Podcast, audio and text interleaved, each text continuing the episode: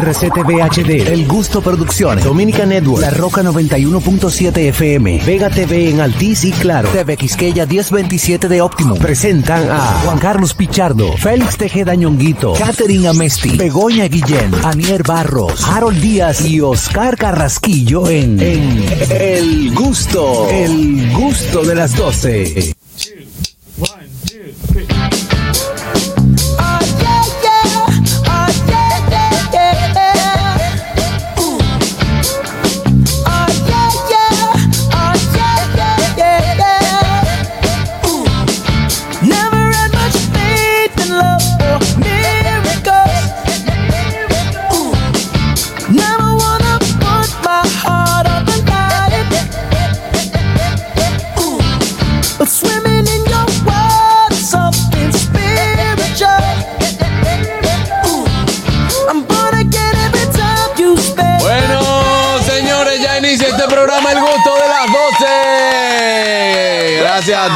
Estar en sintonía en este programa El Gusto de las 12 a través de nuestra emisora matriz La Roca 91.7, también a través de TV Quisqueya 1027 de Optimum en Vega TV Claro 48 y Alti 52. Por supuesto, también a través de nuestra plataforma oficial Dominican Network. Si aún no has bajado la aplicación, hazlo ahora mismo a través de dominicannetworks.com. Recuerda que estamos en nuestro canal de YouTube. Tú puedes ser parte de esta gran familia de gustosos. Solamente, bueno, pues eh, tiene que entrar a nuestro canal de YouTube, suscríbete, dale like, dale a la campanita, comenta, comparte con tus amigos para que no se pierdan nada de lo que pasa en este programa El Gusto de las 12. Hoy tenemos algo muy importante que anunciarles a toda nuestra audiencia. Ay, sí, Así que atentos porque a la audiencia dije. Ay, Ah, aplaudimos Eh, también. entonces después me dicen, Juan Carlos, pero tú, que se No, no, es que eh, empezando el programa, señores. Vamos, tenemos algo muy importante que anunciarles en el día de hoy. Así que atentos, sobre todo la ciudad de Miami.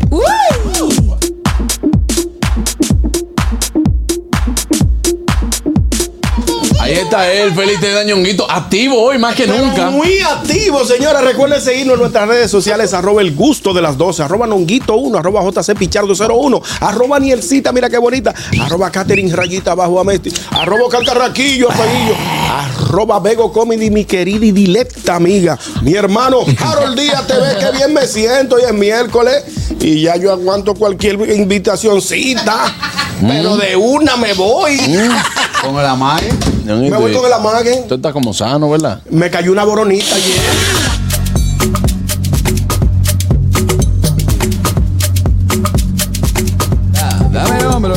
Ahí está tiene swing. Aniel Barro. Señores, estamos así mismo, estamos con Swing hoy, tenemos buenas noticias y tenemos un programa hecho con muchísimo cariño para todos ustedes. Así que agradecemos su sintonía. Recuerden que vaya- pueden ir a nuestras eh, plataformas digitales a escuchar, ver el programa, otros anteriores, ¿por qué no? Y en vivo a través de YouTube y La Roca 91.7.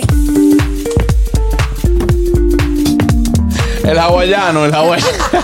El hawaiano, carga requilla. Señores, 5-0. gracias por estar en sintonía con nosotros. Vamos a invitarles a comunicarse con nosotros marcando el 829-947-9620. Nuestra línea internacional 1862-320-0075 y totalmente libre de cargos al 809-200-1947. Esta es la vía de comunicación de interacción con nosotros que estamos aquí para alegrarte este mediodía. No se habla de Bruno.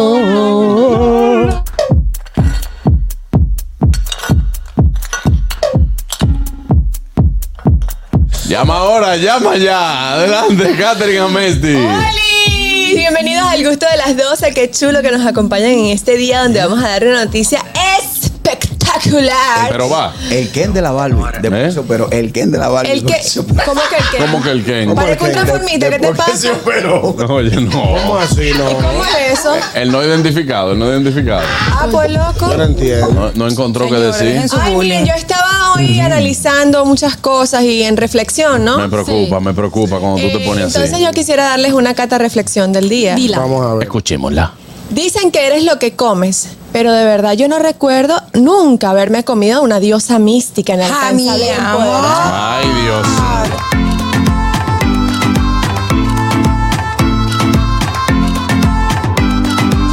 El Boy. Ahí sí, el El chombo. te, te- te lo dice el chombo. Esto que está viendo aquí es flow. Señores, a este grupo no le puede cambiar ni la ropa. Anda pa'l diale. Porque de una vez un disfraz. ¿Qué dice, qué, dice, Pero ese tu pan el chombo. qué dice el chombo? muñequito. Reggaetón de la mata. Dímelo, Harold Díaz.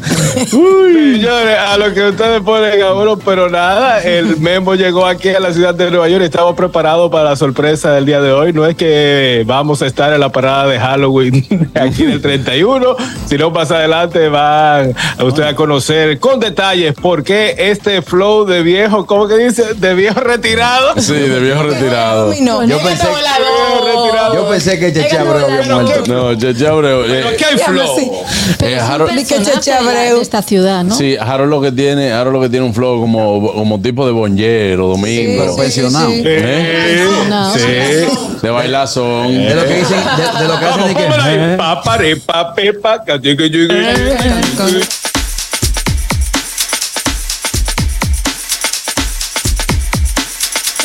Begoña, Me había quedado había quedado flipada con, con- con el bailecito de Harold. ¿te gustó? Sí, me fascinó. Wow, Harold.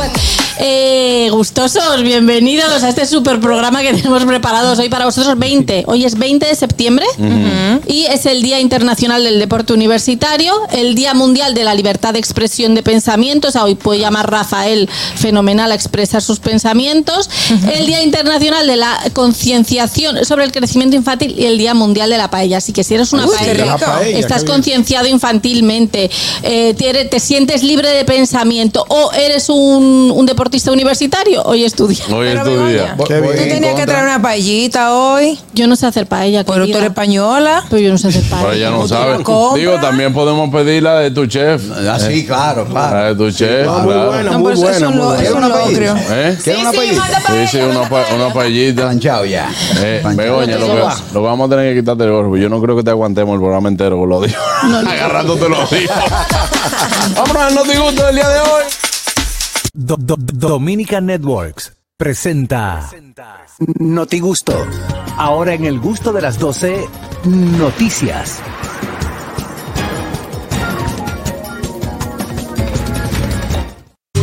El Notigusto llega a ustedes gracias a Sosúa. Alimenta tu lado auténtico.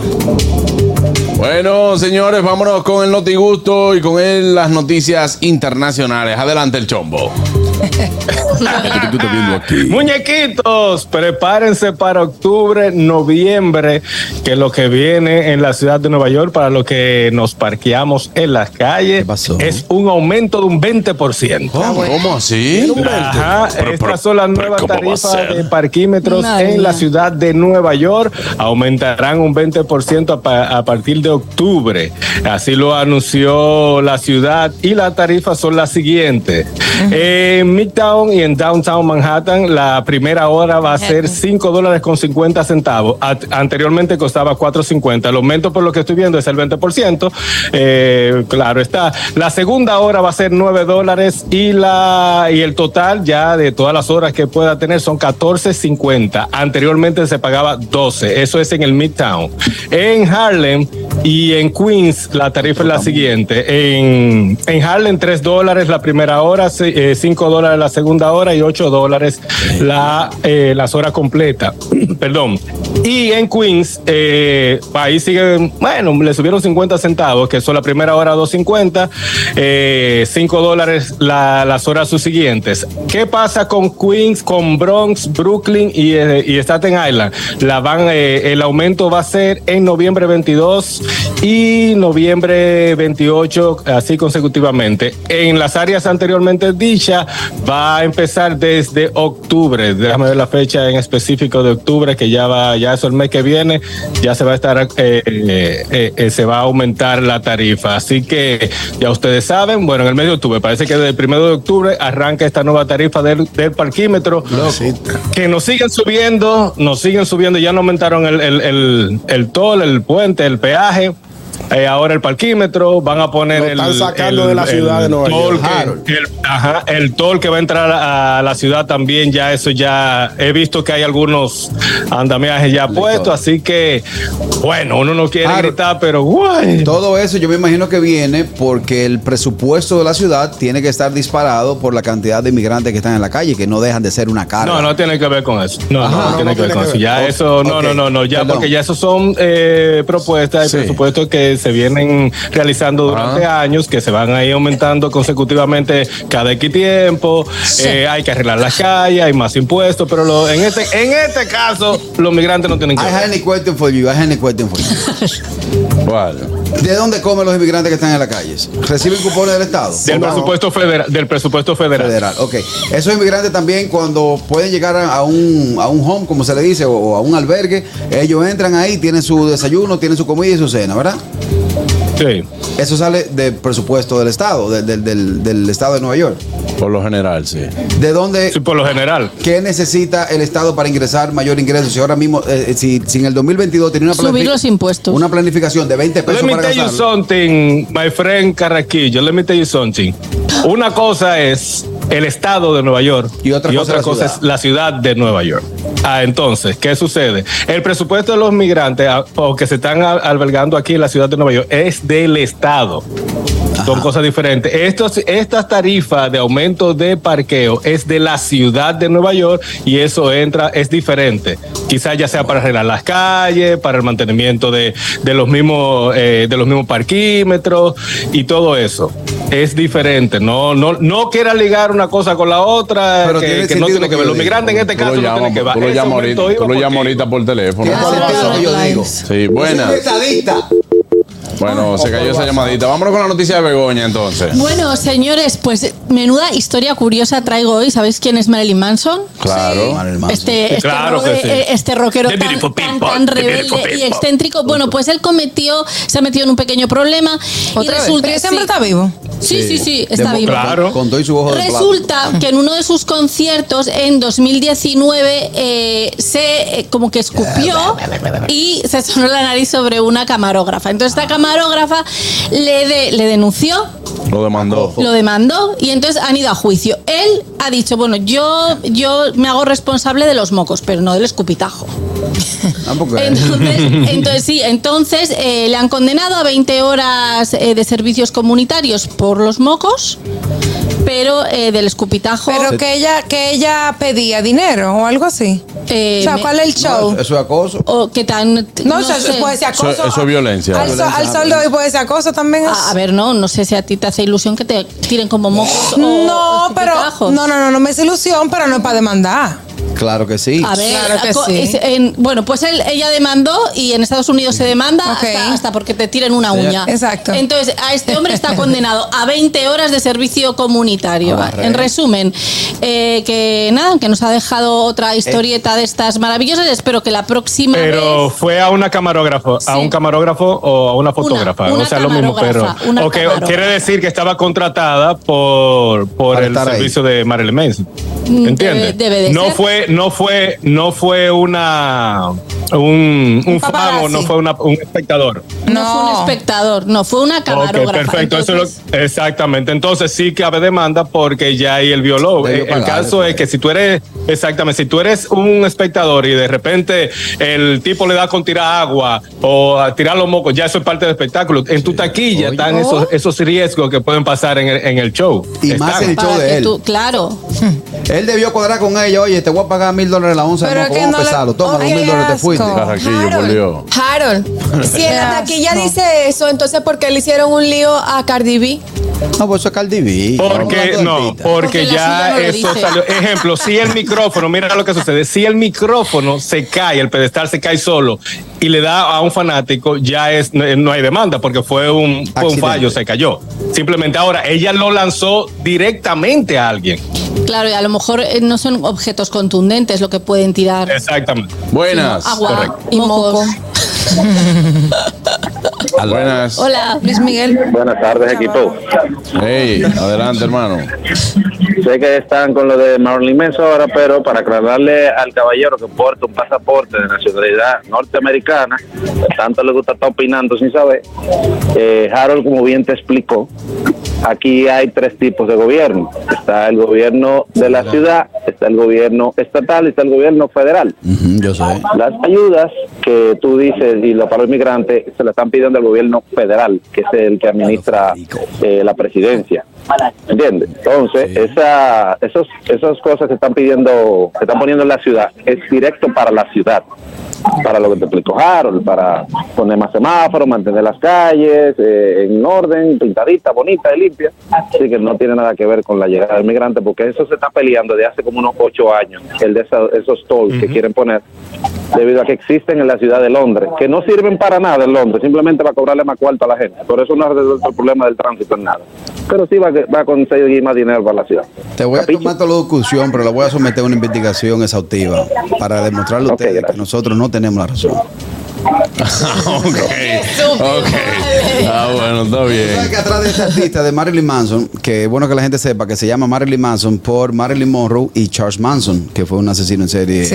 eh, fuerte. Sí. Este tipo también Que tiene- mató a, tiene- a- a la, a la mujer de Polanski. Sí, Exacto. Embarazada. él Y él varias tiene- personas Él más. tiene Y varias muchísima historia porque tú recuerdas los años maravillosos, ¿verdad?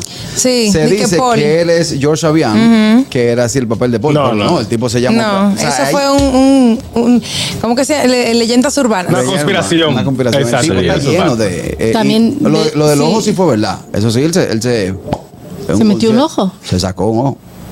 Para. Tiene un ojo de cristal. Wow.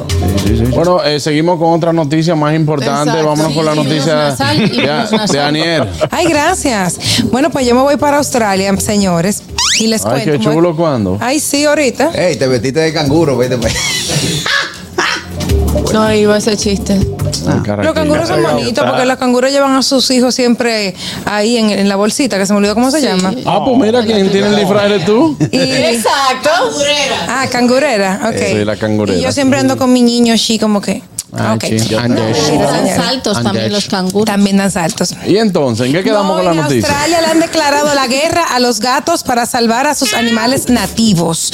Pero no a cualquier gato, sí, yo sabía que te iba a hacer eso, sino a los gatos salvajes. Para frenar la extinción de algunas espe- especies nativas, el gobierno de Australia busca redoblar su guerra contra los responsables de esta muerte diaria de al menos de cuatro... eh, de en lo que va en el tiempo, cuatro millones de reptiles, aves y mamíferos en el país. Ah, y acabando. estos son los gatos salvajes. Los barcinos, gato barcino. Eh, dicen que llevan años luchando contra estos gatos que son que no son autóctonos de su país, pero que sí han jugado un papel clave en la extinción, oigan esto, de 34 especies de mamíferos y actualmente atentan contra la supervivencia de Bilby, un marsupial parecido a un conejo y otras 200 especies amenazadas na- que son nativas de Australia.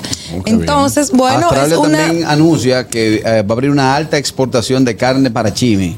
No, Dios. Los Países Bajos. una Buenas. noticia importante. Sí, Muy importante. claro. Gato, gato. Está mundial, está viral. Sí, Buenas. sí, muy importante. Gato es gato. Buenas tardes. Sí, adelante. Qué gato es Mira, déjame, déjame decir algo. Tú sabes que el alcalde de aquí de Nueva York está pidiendo al gobierno federal fondos para los inmigrantes y no se lo están proveyendo. Él dijo que si no le dan los fondos, todos vamos a pagar por eso. O sea, todos. Él está- Claro. le, están- le van a hacer un recorte a los, a los policías, a los bomberos, a las escuelas, todos, todos van a pagar por eso. Ya hoy no me sorprende que empiecen a aumentar cier- ciertas cosas y a poner impuestos donde, donde no había para sostener a todas esas personas, con los inmigrantes. O sea, eso, eso, eso hay que tener cuidado cómo se Claro. interpretan las cosas. Claro. Es así. Es así, hermano. Gracias. Muchas gracias por su llamada. Entonces, los gatos. Nada, que es tú vas a noticia importante, permiso. Con lo que cuesta esta hora hablando de gatos. ¿Tú sabes qué? Que van a matar gatos en Australia. Carrasquillo Ya. han, No han- que los son los culpables de la extinción de muchas especies, viejo. Eso es un crimen en el mundo. Pero es un problema de Australia. Pero que es- tiene no, es un- tiene un problema grande que mundial. intenta Es un y que yo te informo que aquí se dan noticias nacionales e internacionales. Claro.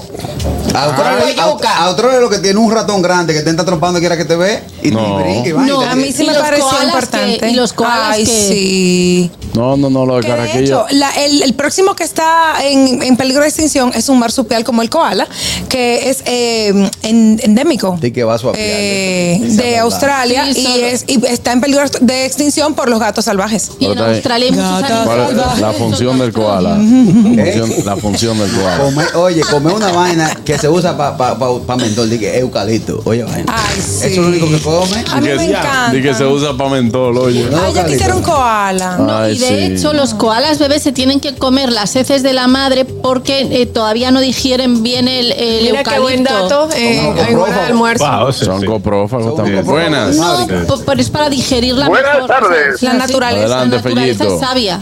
Saludos, mi gente. Un fuerte abrazo para todos. Carraquillo, no seas indigno. Esa noticia de Daniel es muy importante porque esos gatos están generando muchos gatos en Australia. O sea, Ah, están gastando mucho por los, atrás de los gatos. ¿Tú me entiendes? Es verdad también. Esa va a ser la nueva mascota del candidato. Es un gato, es un gato que tiene. la- es un gato que tiene. Adelante, ñongo, con la noticia. Bueno, señores, siguiendo con la noticia que. Él está aquí, eso no. Siguiendo con la noticia que teníamos ayer, ayer no, Pablo. estuvimos, ayer estuvimos hablando de el tema de los huevos en las en Mándalo arriba, Señora, mándalo arriba, mándalo arriba, mándalo arriba. Ya, Señora, ya. ayer estuvimos hablando de la- del tema de los huevos y hoy Inés predice También. que hoy Inés predice que venderá el cartón de huevo a 100 pesos a los productores, le va a comprar los huevos a los productores de Dajabón. El director Claro. del Instituto de Estabilización de Precios Inepre, Iván Llegó el Fernández. bebero, don Yoquito. Llegó Ah, el no. bebero, fue. Llegó el huevero. Iván Sí. Fernández anunció que a partir del día de hoy eh, se venderá el cartón de huevo a, a 100 pesos. En Ah, pues, todo- es Ñonguito que lo en trae. todos los establecimientos. Entonces, es un plan de vender el cartón. recordamos que el cartón de huevo normalmente cuesta entre 230 y 190 pesos. Sí. Ahora, Va a costar como hay 100 una pesos. sobrepoblación, Producción. producción, Producción. perdón, de huevos, se van a vender a 100 pesos en Inepre. Tú el que quiera su cartón de huevo, Pero ¿qué dijeron que es en la zona fronteriza. En la zona fronteriza, pero ya, ya este aquí lado. dice que el, que el, de un viaje para allá, compra que el programa, que el programa va- lo van a ampliar para todo el territorio. Pero, perdón, Ah. La noticia Ñonguito mañana va a ser los huevos fritos. Exacto. Óyeme, pero si es, si es así, solamente la zona fronteriza, la sobreproducción que hay por la falta de venta, de, de exportación que tenemos, eh, eh, como en esa zona, dañando. todavía en esa zona no hay, no hay una Que lo población. amplíen a que lo- nivel no, nacional. Eso es lo que dice la noticia. Me conviene. Que lo van a ampliar en todo el territorio. Oh. Yo iba a hacer un barbecue este fin de semana, pero voy a hacer una huevada. Yo compro mucho huevo. Tortilla. Un- un huevo Se puede verde, hacer un huevo tortilla. verde, tortilla huevo española, me encanta. Sí. Es una noticia muy buena, señor. Eh, no, Sí. importante, sobre Importante. todo, señor. ¿Ustedes saben cuántos huevos se consumen en el país ahora mismo? No. Son muchos, no son muchos, son muchos. A nivel mundial también. Señor, el huevo es uno de los alimentos que más se consumen. Y más, y más Y es base eh, de- de- de- proteicos. Claro. Y es, Sí. ba- y Rico es base, es base para el dulce, para los salados, para todo. Ahora una pregunta, tú que tienes mucho conocimiento, ¿cuántos capítulos tiene la casa de papel? La, la más o menos. No sé, como 12. Como 12. Ya te va por 6, te está con dos veces más que más los huevos. Ya es una serie. ¿Cuántos huevos tú te comes al día, más o menos? Yo me día. como como cuatro y tú. Dos. Ah, no, pues bien. No, pues está bien. Yo me como dos también. Yo no Sí. como Yo huevos. no como huevo todos los Ay, días. yo sí. No, yo sí, yo todos Yo los sí, yo sí, Yo todos los sí días. como huevo, pero no todos los. Bueno, sí. Yo todos los días, ¿no? Bueno, es que quizá de manera directa eh, eh, no lo hacemos, pero si te comiste una empanada, comiste huevo. Sí. Si te comiste un picocho, comiste huevo. Si te comiste lo que tenga que ver con harina, con dulce, la mayoría lleva huevo. Si Sí. comiste mayonesa, comiste huevo. Claro. Mira, las redes de ñonguito van a hacer la próxima película de huevo cartoons.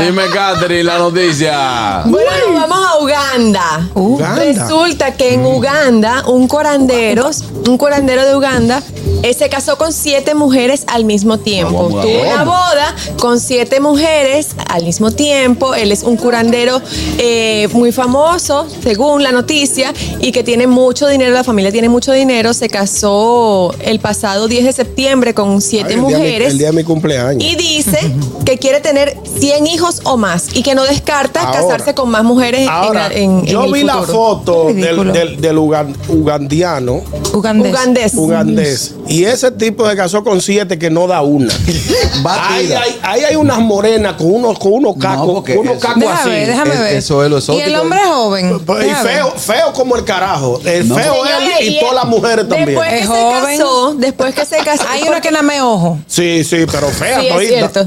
Ah, Dios, Jesús, Dios señores, perdona. pero permiso, ñonguito. Señores, la belleza es relativa. Exacto. No es relativa para esa nada. raza, Sí, para es- esa raza, esas son mujeres bellas Sí. a lo mejor. Bella. Sí, no, eso es lo normal. Eso feo. Bueno, perdóname, pero Farid te encontró bello a ti con ese burrimango de ojo que tú tienes. Sí, pero después Pero esa- esas mujeres son más feas que un carro por abajo. Esa morena que él se casó ahí. Ahí no hay una que esté Mira buena. quién habla, ¿verdad? Ahí no hay una que esté buena. No, No, pero lo que y- pasa. Pero mira la foto. ¿Y qué hacemos con el nene bomba? Yo con mi tico el nene bomba. Lo que pasa, ñongo, es que esa Ñongo, tú etnia. no tienes que estar con ellas, es ¿Eh? su marido. Tú Sí, pu- claro. puedes él- estarte tranquilo. él sea feliz con sus siete monas. Y Pues que me perdone. Ay, pero ¿Sabes lo que pasó después que se casaron? ¿Qué pasó? El hombre tiene mucho dinero. Y entonces Oh, le- le- no, le no fueron al- a entrevistar al papá. El papá dice: No, pero es que eso es algo normal en nuestra familia. Nosotros somos polígamos desde hace muchas generaciones. Míralo ahí. Estamos viendo en imágenes la foto de del hombre con sus siete esposas. Ya la última. Elige una. Coge- Allá Pónmela el- de nuevo, pónmela de nuevo, por favor, que no la vi bien. Mira la última. Defensor, ¿con cuál va? Señores, pero está bien, porque. No, no, no, pero ahí, esa de ahí ahí es no que es tú eres tan bueno. fea. ¿Eh? Hay una que no es tan fea. ¡Tan fea! Hay una que no es tan fea. Oye, no se hace eso. no se Señores, hace. miren, miren. eh, Señores. la belleza es relativa y si para ustedes no Claro. tiene no tiene una belleza como la que ustedes entienden, Entienden que es belleza. no quiere decir que son feas, Pero- buenas. Exacto. Hello. Y no nos vamos a casar con Esa ellas no la nosotros. quiero yo ni de vez. Hello. Hello. Hola. Buenas tardes. Hola, amores, ¿cómo están? Oye ahí, buenas. Muy bien, mi querido. Bien. Oigan bien, por lo menos por nada, pero por lo menos Ñonguito tiene gracia. Ese hombre se ve que es más aburrido que un ascensor sin espejo. ¿Es verdad? Sí. Ay, Es verdad. Claro, exagerado. Ay. claro. Pero ahí estaríamos también asumiendo. Claro, porque tú Claro. estás viendo una foto nada más. Bueno, pero ajá. Él no puede ser Si no tan asumimos, no está buena. él no puede ser tan aburrido porque eh, eh, un factor común en una mujer para estar con un hombre es que tiene que tener sentido del humor. y ese- y tiene, Exactamente. tiene siete. Y tiene No, pero siete y va tiene- por más. pero Ay, no, pero, Ah, pero, pero él, él tiene más esperanza que un camión lleno de, de, de cristianos. No, no tiene esperanza. Eh, Lo que, lo es cierto, ñongo, esa etnia es así y esa quizás la- esas mujeres son bellísimas en su país. Eso fue lo que yo mismo Miren ejemplo, lo que me están mandando acá ahora mismo. En la tribu Body de África, para los hombres, mientras más barriga, más bellos son. Yo soy Ay, un tú hombre. eres duro barriga allá. grande- la barriga grande es la belleza del hombre. Dime. O ¿A sea, que dónde vete es para eso? allá, vete para allá. Y los luchadores de sumo tienen, están con modelos espectaculares. Y hay muchas tribus también que del cuello alargado, las orejas Sí. eh, Ah, sí. bien rasgadas o grandotas. A mí Entonces, esa Además, belleza. tú no sabes, ese, mu- ese hombre le regaló un carro a cada una y Claro. un montón de regalos también a la Ah, no, mujer. pues ya es A mí simpático. déjame mi, mi maquito criollo. déjame mi Es maquito simpático, criollo, que no hacen daño. Maquito criollo local. Cada local, quien con su daño. gusto, pero de que esa morena hay que quererla, hay que quererla. Bueno, adelante, Carra. A lo mejor son buenas personas. Le hicieron el foil y lo Por dejaron fin en llegó la de Bemba. Carraquillo. ¿Eh? Ajá. Le hicieron el foil y lo dejaron en Bemba.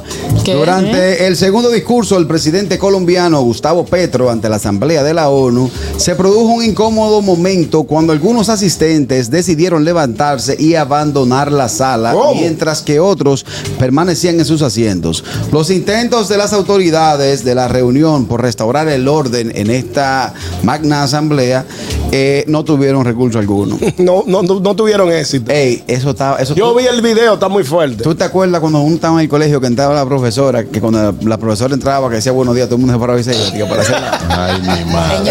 Había- era, uno era no, fresco. No, pero hay, eh, no, no todos los profesores tú podías hacer No, eso. todito no. Al de inglés. Al de inglés. Ah, pero mira, lo tenía. Al de inglés, religión. El de, arti- el de artística. profesores que tú no le parabas la materia, pero una mate- Oiga, nosotros- matemática, lenguaje. Cuando tú hacías así y ponías dije, que lo emparaba con los pupitres eh, mirando de espalda de pa- a, a la pizarra. El tipo cogió con, con su pechazo. Ven acá, va a hablar ante la ONU, ante la ONU, su segundo discurso. Salió con su pecho y se dijo, "Uh", se escucha. Señoras y señores. No, él no llegó a decir ni señoras y señores cuando la gente estaba saliendo. Ahora, eh, eh, por ejemplo, ustedes que conocen de política internacional, ¿por qué que Petro tiene esa tasa de rechazo? ¿Quién, quién conoce quién? Ustedes, ustedes son, ustedes son unos marsupiales del conocimiento. los oyentes del Espérate. programa. ¿Tú sabes por qué? Ustedes son unos marsupiales del conocimiento. Oye ahora, oye ahora. Ah, no, eh, Lee un Daniel, poquito. usted tiene. no, yo no, yo no soy muy de poli- no soy politiquera. Y Pero menos- eres colombiana, eres colombiana. exacto, y menos de la política de otro país. Pero lee un poco acerca de quién era Gustavo Petro. sé quién es. Ah, bueno, entonces no pregunte. ¿Por qué no lo quiere? A pesar de que ganó, ¿por qué mucha gente está en, eh, opuesta o en contra a su mandato? Y debo decirte que es una forma pacífica de, Sí, de protestar. de protestarle eh, o de no estar de acuerdo con su discurso. Ahora, mi pregunta es: ¿cómo se armó ese coro? Entonces, Porque no pregunte. Bueno, ¿Eh? para, para edificar a la gente, ya que hice la pregunta para traerlo a colación y Anier eh, lo que hizo fue echarme un boche. Eh, eh, bueno, que la gente recuerde que Petro fue parte de las FARC, fue uno de los dirigentes de las FARC y ganó la presidencia de Colombia. ¿Cómo se armó ese coro? Porque ¿Cómo? tuvo, tuvo que haber uno, una- un trinitario. de, Oye, lo que hay. Cuando el de Colombia se para ahí, que va a empezar la vaina, nos paramos y nos vamos todos. Y empezamos a hacer, digo, No, no, no, porque es que ese coro se da antes de entrar. Dice, Sí, claro. Y va a hablar, va a hablar. pues. Es Petro que le toca el. No, porque ella habló la primera. Le dijeron, ah, no, pues un relajo. Oye, él habló por la primera. Ahora es feo que te dejen. Lo que te, lo- mira, es feo que te, de- te hagan el fo. Que No, te dejen en Bemba. Y el, y el, y el, y el que estaba llevando la, la, la asamblea. Ajá. Señores, por favor. Compórtense, que estamos antes. Señores, por favor, atención. Esos son los ¿Eh? que se comen el marrón, siempre. Sí. Señores, compórtense. Bueno, vamos a ver entonces. Aniel, ¿cómo estás? Bien. Todo bien, bueno, gracias. pues recordar. Gusto de las 12. Bueno, estamos de vuelta en el gusto de las 12. Gracias, wow. Qué fuerte. Adelante. Estamos aquí con. ¿Qué pasó? Es que Sí, cortas lo, que la pasa, es- música. lo que pasa es que no, lo que pasa es que nos vemos en Estados Unidos y hay que cuidar las canciones que salen por YouTube. Eh, vamos con nuestra querida amiga Sheila Martínez que está con Hola, nosotros. Adelante, nuestra querida Sheila. Bienvenida, Sheila. Qué bueno. muchas verte. gracias, muchas gracias. Para mí siempre un placer y un honor estar aquí en este equipo tan dinámico. Alegre. Tan alegre. Activo, siempre activo. Sí, entonces uno habla, uno se siente inspirado a hablar de temas que Claro. son serios, pero que son uno lo puede hablar ligero, Ay, en tono sí. ligero. Y esto es un tema que es la segunda parte. Qué bueno. Sí. Sí, porque aquí los temas, cuando estamos hablando de cosas crediticias y todo, se quedan a mitad porque Sí. tenemos gente. Tenemos gente bastante complicada en ese, en ese sentido. Yo tengo Eh, una, una pregunta muy importante. No, deja que, ella se No, pero deja desarrolle. que ella se Muy- deja que desarrolle. se Lo desarrolle. que pasa es que tenemos aquí una pregunta, que es el tema. Y eh, recuerda que en la primera parte estábamos hablando del perfil crediticio y también el por qué es importante cuidarlo. Ah. Entonces, seguimos hablando de esto. No sé si quieres escuchar la pregunta de, de Carrasquillo primero. Vamos a escucharla a Tú presta. Dios mío. Qué error que tú escuchar no a vas- Carraquillo que tú no- primero. Tú no vas. Men, Tú sabes Tú que no vas a madurar nunca. tú sabes que está muy cara la hora en la emisora y todo. O sea, no cara, pero si no, esto sale costoso. Sí, sale costoso. Eh, cada segundo que tú pierdes haciendo eh, una locución eh, sin algún tipo de sentido, Infructuosa, me infructuosa. duele en el bolsillo. No quiero tu cuarto, no prestes, no me prestes. Vamos a continuar. Estuvo llenando la solicitud. Ay, ay, ay. Adelante, Sheila. Sí, bueno, eh, dijimos vamos a hacer una segunda parte porque verdad nos quedamos cortos claro. otra vez eh, con las preguntas. Es un tema realmente que inquieta y, y- y interesa a muchas personas eh, porque realmente pues hay mucha información, pero no necesariamente formación al respecto. O sea, no necesariamente nos forman de una manera en el colegio, en las universidades, como para el crédito, eh, el uso eh, personal, del el buen uso, vamos a decirlo así, de lo que es el crédito. ¿Y qué es lo que es el crédito? El crédito no es más que confianza que le tienen a uno. O sea, eh, la palabra misma lo dice, o sea, de creer, viene de creer, de la confianza que, que en, en este caso en- entidades financieras o entidades comerciales le tienen a uno eh, en que uno va a poder hacer frente a eso que está diciendo que va a comprometerse con, vamos a decirlo así. Entonces, eh, en ese sentido, pues es importantísimo cuidarlo, eh, porque estamos cuidando nuestra credibilidad, nuestra reputación, y aunque ahora uno diga, bueno, tal vez yo no necesito crédito. Hay gente que dice, no, que yo me manejo en efectivo. Perfecto, pero en algún momento de la vida ocurre que uno necesita el crédito. Algo muy sencillo, por ejemplo, uno sin una tarjeta de crédito no se hospeda en un hotel, por ejemplo, a nombre de uno. Ni renta No te lo, ni renta vehículo. Entonces son cosas que tú Ni dices, un bueno, teléfono te dan. ni te dan un teléfono. Entonces, son, son realmente cosas que tú dices, bueno, no te dan un teléfono con factura, claro, porque te pueden dar un prepago, pero un teléfono con factura, ya con una serie de condiciones. Y eh, también ahí está en juego también, lo- o sea, eh, eh, eh, al, mismo, al mismo tiempo, lo que es las condiciones, o sea, qué tanto, qué tan buena tasa me dan, eh, el tiempo, el monto que me, que me puedan dar, eh, esa capacidad de negociar que podemos tener también, ese empoderamiento que, que nosotros cuando El sabemos que rejuego en nuestras finanzas también, porque la, la tener crédito o una tarjeta de crédito te da la posibilidad de tener un rejuego con tus finanzas, si lo sabes utilizar bien. Exacto. A tu favor, un rejuego a tu, rejuego a tu favor. Exacto, la tarjeta es una herramienta que puedes utilizar a tu favor, como tú bien dices, Daniel. O sea, que tú puedes hacer, o sea, utilizar el tiempo que te dan, que te dan prácticamente un mes, eh, eh, hasta más, dependiendo, eh, para, para manejarte eh, mes a mes. Y de una manera realmente, eh, o sea, muy económica, eh, en el sentido de pues, gratis. Ok, Ay, eh, yo no estuve en la primera parte eh, cuando viniste, pero no sé si esta pregunta la hicieron. Eh, ciertos servicios te dan un tiempo determinado para pagar. Después de tal día te cobran mora. Este, aunque sea uno o dos días, hay gente como que no le importa porque dicen yo como quiera lo pago y, y nada, y, no me cortan el teléfono porque lo pagué dentro del tiempo, aunque lo hiciste después de los días que tenía estipulado o que tiene estipulado tu contrato. ¿Esto afecta, aunque sea un día o dos días, a tu historial crediticio o eso no pasa nada? Sí, afecta. Y como bien dices, muchas personas dicen, bueno, si lo que tengo que pagar un recarguito ahí de unos Exacto, pesos, ¿qué exacto. importa? Yo no voy a estar estresándome con eso. Sin embargo, sí afecta. ¿Por qué? Porque se va registrando como en tu historial, es como si fuera como un- una hoja de, de vida crediticia, vamos a decirlo así. Entonces, ahí se va registrando todo lo que tú vas haciendo. Y cuando llega, o sea, llega el momento, bueno, a partir de ahí se, se, se genera lo que es el score o los scores crediticios.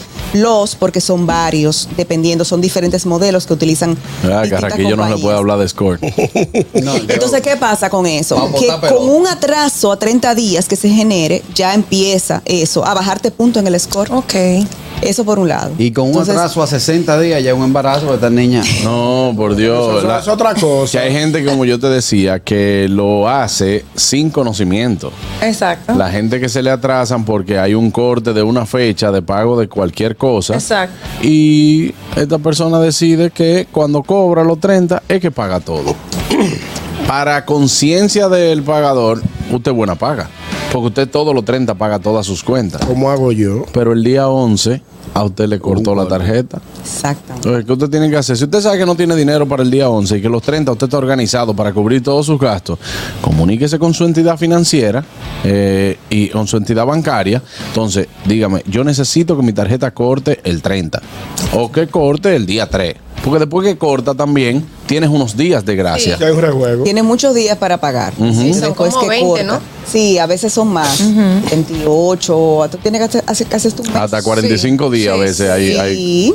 para, para fecha de corte. Y es una buena idea esa de acercarse siempre a la entidad financiera o comercial y decir, mira, yo prefiero pagar los días tales. O sea, tengo la intención de pagar, la, ent- la entidad lo va a apreciar eso, obviamente, y dice, bueno, vamos a hacerlo, o sea, y hacer el cambio.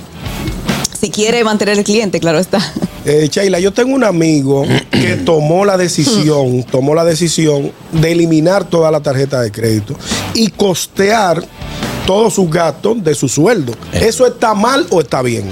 ¿Por qué tomó la decisión? Tú sabes. Porque estaba, no se manejaba bien con la tarjeta de crédito. Hay gente como que no, como que nunca llegan como a entender No lo de los cortes, eh, cómo pagar a tiempo. Entonces él dijo, se eliminó tarjeta de crédito. Él dice, yo me voy a mantener de mi sueldo. Voy a pagar todo mi, todo mi, mi gasto fijo, voy a hacer mi compra, todas mis cosas, mi colegio, mis muchachos, toda mi gasolina, mi asunto, y ya, y no voy a bregar con tarjeta de Es crédito. lo que tomó fue un ¿Por qué te camino fácil. ¿Por qué te pregunté por qué? Ajá, sí. Es muy importante saber por qué. Por, por, eh, resulta que si la persona, la tarjeta de crédito significa un riesgo, significa un no puedo, no puedo evitar comprar por internet, internet compulsivamente. No puedo evitar pasar por una plaza y meterme en una tienda y comprar.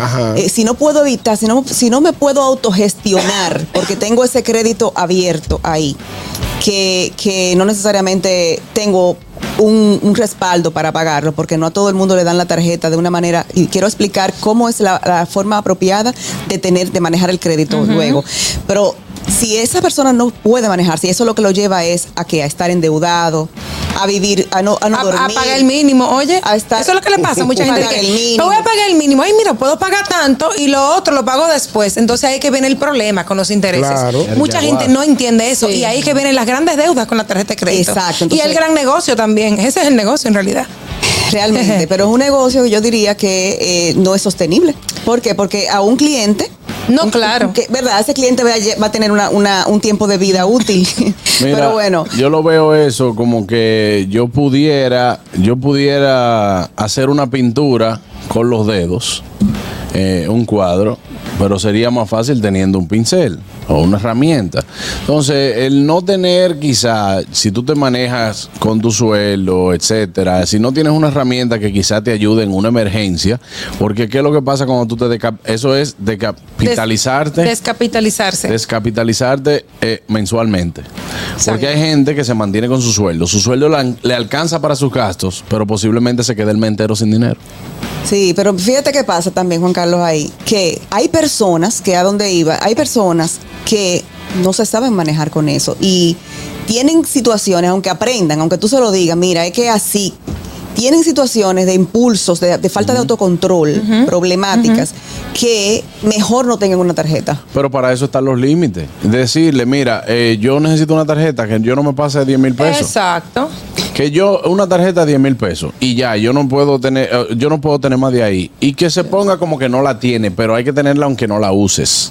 Yo preferir, sí, para los temas de que tú puedas hacer cosas que no puedes hacer sin Es que tarjeta, las, emergen- obviamente. las emergencias llegan y también, eh, Sheila, yo lo que digo, sale más barato, eh, es una vía menos fácil educarte a nivel financiero. O sea, que tú digas, está bien, mira, yo no sé manejarme con la tarjeta. Sí, pues tú te puedes educar. Por supuesto. Pero si tú te educas, aprendes a manejarte con la tarjeta. Así es. Yo, así es. yo una vez, mi primera tarjeta, creo que te lo comenté en un momento, mi primera tarjeta era como de 5 mil pesos.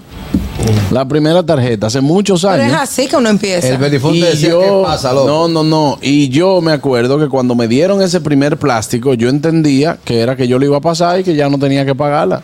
Un regalo te dieron. Y yo me vi, y yo me vi involucrado, eh, eh, eh, embaucado con esos 5 mil pesos, porque mi sueldo me daba al ras con todo.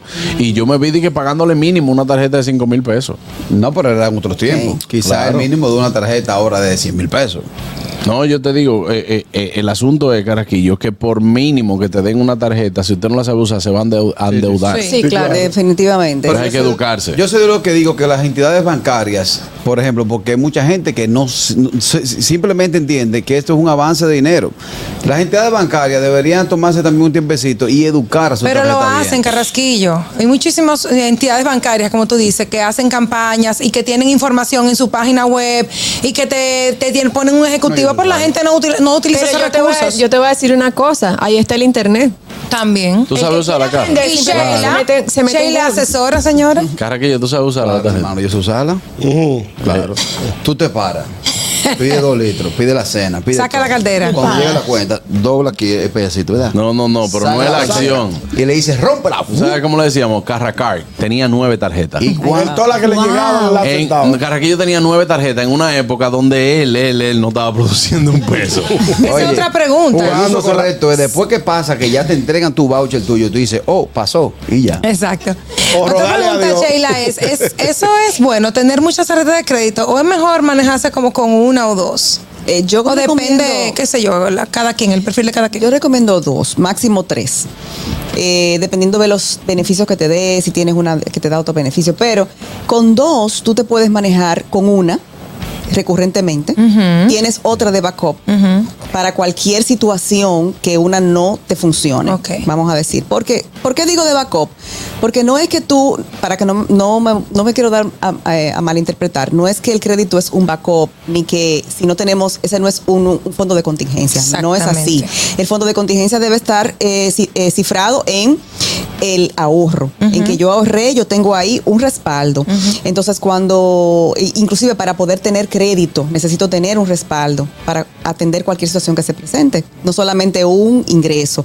Entonces, eh, ante ya si tengo una logística de vida en la que me manejo con la tarjeta de crédito 1, tengo dos, pero manejo con la 1, pagando eh, supermercado, eh, gasolina, los servicios. Entonces todos los meses ya yo tengo esa dinámica, pero en algún momento esa no me funcionó porque hubo un problema del sistema o algo. Bueno, puedo utilizar la otra.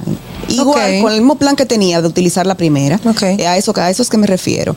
Eh, sí tengo otra que, una tercera, que me da unos beneficios que son súper, súper, súper buenos, que eso pasa a veces. Bueno, pues la puedo mantener y siempre verificar que el cargo anual que me vaya a, hacer No sea mayor. mayor que Claro. el beneficio que me está dando, porque entonces si no, no tiene sentido. Claro. A veces nos, lleva- nos llevamos de eso, no, porque me da esto, me da aquello, pero hay que verificar. Hay un costo de emisión, hay un costo de no sé qué, y cuando tú vas sumando, si esa tú no la usas tanto porque solamente la vas a usar para los ciertos beneficios o promociones que ponen en, en algunos meses del año, entonces al final tú vas a gastar más por tener una tarjeta que no usa que los beneficios que supuestamente da.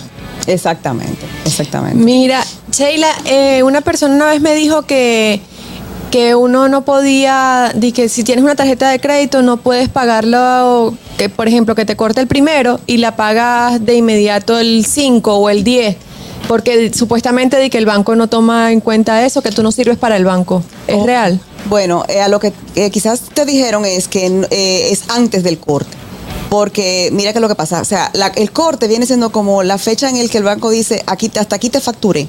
Exacto. Entonces, luego de que cortó, tú Hay una tienes- fecha límite. Hay una fecha límite de pago y tú tienes eh, 40 días o 30, 20, la cantidad que sea de días para pagar. Pero ya después que cortó, tú puedes ir haciéndole pagos o puedes pagarla. No importa el día que sea. No importa el día que No. sea, antes de la fecha límite de pago. Pero ¿qué pasa? Yo recomiendo ahí que tú la pagues cuatro o cinco días antes de la fecha límite de pago. ¿Para qué? Para un que solo te- pago? En un solo pago, para que te acostumbres a qué? A manejar, tener dinero en la cuenta, a, a saber cuánto es que tú estás realmente al mes pagando con esa tarjeta. Porque me pasa a veces que llegan clientes a donde mí que la pagan, la van pagando cada vez que cobran. 15 y 30, 15 y 30. Y nun- sienten que nunca tienen Hay dinero. un descontrol. Mira, un descontrol. Yo- mira. la pagan cada rato. No la pagan antes de que corte, esa es otra. Sino que consumen independientemente de que cortó o no, van pagando, van pagando. Y tú sabes que también que a veces eh, uno puede pagar de más eh, haciendo eso, sin querer. Pueden pagar de más, pero sobre todo. Que no pasa nada porque te lo, te lo, o sea, eh, Tú lo tienes ahí, lo puedes gastar. Sí, exacto, pero es un dinero menos eh, en efectivo Líquido. líquido, que tú tienes. no, y sobre todo pasa, perdón, una cosita rápida, sobre todo pasa que la persona, esa sensación de que yo nunca tengo dinero, nunca, no me dan. Cuando tú vienes a ver, tú dices, espérate, ¿cuánto es que tú tienes que pagar ahora? ¿Cuál es el compromiso real? ¿Cuál es el corte? Ah, son 20 mil pesos. Pero ¿cuál es el, el balance A la fecha. Son 60 Son mil. 60, pero no te pagues 60 ahora. Págale Exacto, los los 20. 20 nada más. Y te vas a ir jugando, controlando con los demás eh, gastos, obviamente, para que el próximo corte no tenga que pagar 80. Es que mucha gente se confunde con esas dos palabritas que tú dijiste. Fecha, eh, ¿cómo es? A la fecha y el corte. A la fecha y al corte. Mucha gente, ah, son tantos y pagándose lo más. O sea, Pero, y esa no Eso lo aprendí de Sheila y se lo agradezco eh, estando en vivo. Yo tenía esa duda eterna Y y hasta iba a regresar tarjeta. Y a partir de esa conversación de, de- de que estuvo cuando estuve en República Dominicana, que dio de eh, la fecha y el corte, son dos cosas distintas. Yo me manejo de lo más bien de ahí para allá Exacto. y no Con el caigo en el, el de que me falta o me sobra. Excelente. Perfecto. Así que, Sheila, muchísimas gracias. Me salvaste la vida con mi Paga la consulta, paga la Y consulta. estas Te va a personas, mandar la factura, Harold, está bien. Sheila, y estas personas que tienen este lío, ¿no les compensaría más tener una tarjeta de débito y chimpún? Mira lo que pasa, como hemos hablado, el crédito tiene su razón de ser y, y tiene sus beneficios. Entonces, si tú dices, bueno, si tú decides, bueno, yo me voy a manejar sin crédito y voy a y voy a prescindir de esos beneficios, también está bien, ¿ok? Es tu Hay decisión, personas- es tu decisión. decisión. Hay personas que dicen, es que mira, es que es, que es peor para mí. Eh, manejarme Exacto. con una tarjeta porque he quebrado y prefiero renunciar a esos beneficios y manejarme en efectivo o con la- que es lo mismo que con la tarjeta de, de débito. De débito. Débito y efectivo es lo mismo. Por eso. No es lo único que no lo tenemos en la mano. Hay, un- hay, hay una figura de Tengo, pago. tengo una llamada. Buenas. Buenas tardes. Hola. Ah, bueno, estaba insistente y ahora se cayó la llamada. Ahí está. Buenas. Buenas tardes. Ah, Sheila, una preguntita. Hay una frase que el chamo utiliza mucho, que es, pásale en el banco que se averigüe cómo cobrarme. ¿Qué tipo de impacto puede tener esta frase en nuestro historial crediticio? Sí, nos juntamos en la justicia. Nos vemos en los tribunales. Ese, ese, ese es el impacto que tiene es, bueno, de, en detrimento de tu credibilidad como persona, tu credibilidad crediticia, realmente. eh, y bueno, va a afectar en muchos otros factores, porque al final de cuentas el crédito o el historial, el perfil crediticio, es un reflejo de cómo uno se maneja realmente con sus finanzas. Una persona que se maneja bien, que, está, que es organizada, eh, va a tener un historial crediticio por lo general eh, con un buen reflejo, o sea, va a manejarse bien. Claro, pueden ocurrir errores, ahí también es bueno que la persona lo verifique, que es una de las, de las sugerencias que yo siempre doy, que por lo menos dos veces al año o tres veces al año mire su historial y vea si hay er- errores para, para resolver cualquier duda. Pero definitivamente que eso de, de- de yo, yo uso esto y, y al otro que se, que se la busque, no, es irresponsable. Una actitud irresponsable. Hay un gasto que uno lo hace quizá cerca de la fecha del corte. Entonces, cuando te dice, bueno, mira, balance a la, fe, eh, balance a la fecha tanto, balance al corte cero. ¿Yo puedo dejar pasar el corte sin pagar? Puedes, porque si tiene, si, si tiene balance cero. Cero, bala- balance Sí, al corte. Sí, Wow. el otro día para que te caiga de más hay, hay una figura de pago, hay una figura de pago en el mundo crediticio, que es la figura de pago mediante tómbola. ¿Tú sabes cuál es? Tú metes toda la deudita en una tómbola, metes la mano, saca el papelito. Habla un día una vaina seria. Dios mío, yo que tenía una pregunta interesante. No, ni le responda. En Estados Unidos No se utiliza mucho eh, o le ponen mucha atención a esto del, del historial crediticio y tú tienes que ir creando puntos. No sé bien cómo se maneja, pero yo quiero saber si aquí también le prestan tanta atención al historial crediticio de una persona como en otros países. O sea, es tan importante en realidad. Así Sí. es, es tan importante. Aquí la diferencia entre aquí y Estados Unidos es que el ciudadano estadounidense tiene más conocimiento, tiene más eh, conciencia del impacto que eso tiene para sí mismo. Aquí no tenemos esa conciencia, porque allá empezó primero el sistema, hacen mucha publicidad, eh, o sea, la- la- los, los buros de crédito, los mismos bancos, eh, educan mucho en ese sentido. Entonces ya la gente está súper consciente de eso. Aquí no, pero aquí es idéntico. Ok. Bueno, O sea, cuando tú vas a buscar un crédito, eh, verifican tu historial, tu score, y en base a eso te asignan tasa de interés, eh, condiciones, o sea... O sea, mientras mejor tú te manejas, más, más posibilidades de, o, eh, ¿qué te digo? Más beneficios tú puedes tener a la hora de buscar un préstamo Así y, es. y ciertas cosas. Así es, más beneficio puedes tener y también si sabes que te manejas bien, porque hay gente que tiene un súper excelente historial crediticio y no lo No sabe. lo saben. Entonces no, apro- no aprovecha el negociar. Claro. El ir aquí y decir, tú me estás ofreciendo cuánto? Ah, bueno, pero déjame ver qué me ofrece este otro, esta cantidad. Ah, mira, pero me ofrecieron esto, aquello. Y irte con quien realmente te quiera como cliente. Claro. Claro. Te vamos a llevar como cliente para allá. Gracias, Sheila, por estar con nosotros. Este tema importantísimo para todo el que, bueno, pues quiera de, un- de alguna forma y es necesario cuidar eh, su perfil crediticio. Sí, sobre todo. Recuerde seguirle en Instagram como Sheila y Martínez L. Ah, ahí está para que usted, bueno, pues también tenga de muchas cositas que vienen por ahí, Sheila. Eh, vamos, tenemos que hablar otra vez del asunto que Claro que sí. Tranquilos. Ya estamos aquí. El gusto de las 12. Amigos, ya de vuelta en el gusto de las 12. Como este programa también, bueno, pues tratamos de Educar. de- de educar a nuestros oyentes y también educarnos nosotros acerca de los, de los nuevos temas, tanto de la tecnología como de la ciencia, como de la vida. Está con nosotros el doctor Pablo Mateo. Bienvenido Hola. al gusto de las 12. Placer de recibirlo. Pablo Mateo, quien es urólogo, cirujano robótico, también urooncología. Wow. Estudió el señor Pablo Mateo, así que bienvenido al gusto de las 12. Para nosotros es un placer tenerlo por acá. Muchas gracias, gracias por la invitación. De verdad que es, me siento privilegiado por esta invitación. Espero poder, pues, eh, llevar información y darles las gracias a ustedes por el trabajo que hacen cada día de informar a la población. Si no fuera por ustedes, pues muchas, muchos datos importantes no llegaran a los radio oyentes. Claro, y se pierden, y más ahora mismo en una época donde, donde la gente está en otras cosas, ¿no? Así es. Entonces, ahora vamos a hablar de este tema que es algo muy novedoso eh, ahora mismo a nivel de, de ciencia, medicina y todo eso, que es el implante de pene. Eso es algo que nosotros no eh, es nuevo para nosotros, me imagino que también para, para, para ustedes que la ciencia, que van, sabemos que la medicina es escalable y va, uno, ustedes nunca dejan de, de estudiar. ¿Cómo se da esta nueva tecnología y, y cómo a- alcanzaron también a poder, según los estudios, eso, mira, se puede hacer un implante de pene? Sí. Co- Como dije al principio, agradecerle a ustedes porque eh, pues nos dan la oportunidad de llegar a la población y, llevarle eh, las novedades. Realmente esto no es nuevo, no es nuevo, tiene décadas en el mercado, pero precisamente como tú acabas de decir, eh, muchas muchas personas no la conocen, no saben que se, que se hace este tipo de procedimiento, pero también confunden el término implante. Eh, lo confunden porque entienden que es que le van a cambiar el pene, Eh, pero realmente no es, no es eso.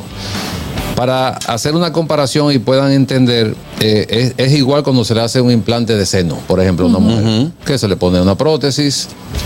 Para, eh, por ejemplo, nosotros allá se hace mucho en el oncológico, en mujeres que tienen cáncer de seno y hay que hacer una reconstrucción mamaria o cuando el seno está muy caído, que necesita pues verse de otra manera, en ese caso entonces se decide eh, instalar este tipo de dispositivo en los pacientes. Claro. Eh, en el caso de, por ejemplo, ¿quiénes son los pacientes que necesitan o que optan por un implante Candidatos, de pene? Sí. candidatos. Lo, lo primero es, eh, en medicina, pues todo se hace con evidencia. Evidencia quiere decir que demostramos que un, hombre tiene una disfunción eréctil, que se entienda por disfunción el fallo en el momento de tener una actividad, que el hombre no pueda sostener una erección y una sa- satisfacción recíproca. Una satisfacción recíproca porque hay un problema de machismo y eso todavía eh, hay que trabajar mucho en esa parte. Eh, la satisfacción no es solamente de una de las parejas, es de ambos. Así es. Y muchos hombres, eh, ya eso ha ido cambiando, eh, entienden que ya ellos se, satisfaci- se sa- satisfacieron, se satisficieron, y, pero la pareja a lo mejor no. Y eso ocurre cuando no hay una erección eh, adecuada en el tiempo que pueda satisfacerlo. Entonces, cuando hacemos el diagnóstico de la disfunción, primero iniciamos, si es un paciente que tiene un trastorno circulatorio o un problema hormonal, va a depender de la causa, pues primero se trata con medicación, si es lo que necesita. Claro. O también se usan ondas de shock, que son, es una- un tratamiento que se usa para, eh, vamos a decir, estimular la circulación si es un problema circulatorio. Siempre, siempre va a depender de cuál sea la causa. Y cuando el problema es psicológico. El problema, cuando el problema es psicológico, ya ahí tiene, tiene que intervenir lo que es la multidisciplina. Ya nosotros tenemos que ese paciente interconsultarlo con el departamento de psicología o de psiquiatría para que nos dé soporte en ese caso. Porque hay, anteriormente se pensaba que la mayoría de las disfunciones eran psicológicas. Hoy en día se sabe que son funcionales. Claro. Y cuando hablo de funcionales, quiero decir que hay un problema, una condición que no permite una llegada adecuada de sangre al pene. Por ejemplo, la incidencia de disfunción, de disfunción eréctil que hay en la juventud es alarmante. Entre los 18, 30 años de edad, 35 años de edad. Y ustedes dirán, ¿y por qué? Por los hábitos. Los hábitos. Es difícil que ustedes vean a un joven, si un, me disculpan, no quiero lastimar eh, con, con esto a nadie, simplemente estamos hablando en base a la salud, el vapeo, la, la, la, la juca. La mayoría de esos pacientes... El no hacer ejercicio. El no hacer ejercicio, pero como me refiero a los hábitos, que son los hábitos tóxicos, en este caso este tipo de, de, de- de sustancia, que muchas veces eh, lo que cuando mueren estos pacientes generalmente mueren por paro respiratorio, un paro cardíaco. ¿Por qué? Porque los alveolos que llevan el oxígeno eh, se endurecen, no permiten la adecuada circulación del aire. Esto mismo ocurre a nivel del pene. Se trastorna la circulación y es increíble ver pacientes jóvenes con 30, con 35, con 25 años con un trastorno circulatorio a nivel del pene. Y son pacientes que no son obesos, no son diabéticos, no son hipertensos, pero son consumidores de juca o son consumidores de vapeo. ¿Y, o de y el alcohol también influye o no? Espérate. El alcohol, eh, no, pero una pregunta interesantísima porque Como hablo de los aquí hábitos. la cantidad de alcohólicos que hay es alarmante. También. Claro, porque se define un alcohólico como aquel individuo que consigue que consume más de 750 mililitros de alcohol. A, y aquí a- a- a- a ¿En la semana. no diario. Diario. Pero ah, no, aquí está bien, me diario- salvé.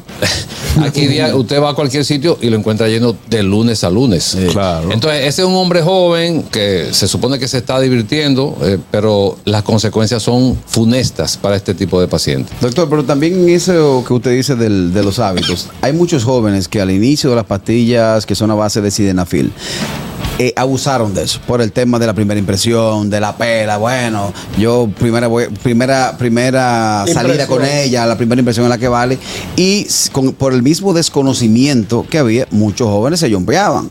Hoy en día, hoy en día la mayoría depende de esa píldora para poder funcionar. Una pregunta, discúlpeme, doctor, Sí, que sí. él dijo sirenafil. Sirena- esa, esa, pari- esa pastilla Es de una sirenas, de sirena, sirenas. no, es una sirena nueva. Estamos hablando entre colegas. No, es, es un tipo, es, un tipo, es un tipo de medicamento, pero que también lo que pasa es que so- fueron hechos para otra cosa, pero te produce eh, eh, una erección. También La el, otra el- cosa. El taldalafil también. eh, o sea, Además, eh, Juan Carlos, si estamos hablando entre colegas. ¿cómo colega? Tú eres médico, tú eres médico. yo soy paciente. yo estoy. Ah.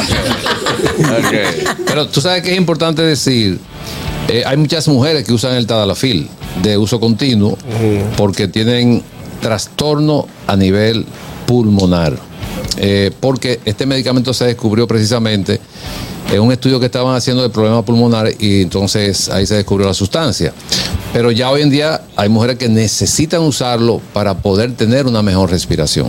Ok. O sea, pero la pregunta que me hacía con, eh, que- con relación al, Al al uso eh, indiscriminado, se podría decir, del, del- del medicamento, esto mismo pasa con la pornografía. ¿Qué ocurre? El cerebro humano eh, produce, genera demasiado ideas. ¿m? Y la mayoría de las ideas que genera el cerebro, el 85% son ideas negativas. Cuando un individuo joven, 20, 25 años, ve pornografía, bueno, la pornografía es una película, como cualquier otra película. Cine. Que le dan 10 tiros, el tipo no se muere y, y gana la batalla. Entonces, eso mismo ocurre en la pornografía. Cuando un joven ve sin educación sexual, que es otro punto interesantísimo que, que- que yo creo que deberíamos buscar un profesional del área para que también... el, tipo, que el tipo tiene una hora y 15 minutos. Que ya ha tirado 10 tiros y no se muere. Pero como, como no hay educación sexual, ese joven cree, Se frustra.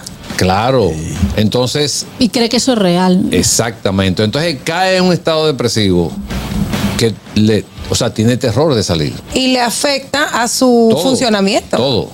Entonces, eso mismo... Pues la ocurre- mente poderosa, señores. Exacto, eso mismo ocurre con la pastilla.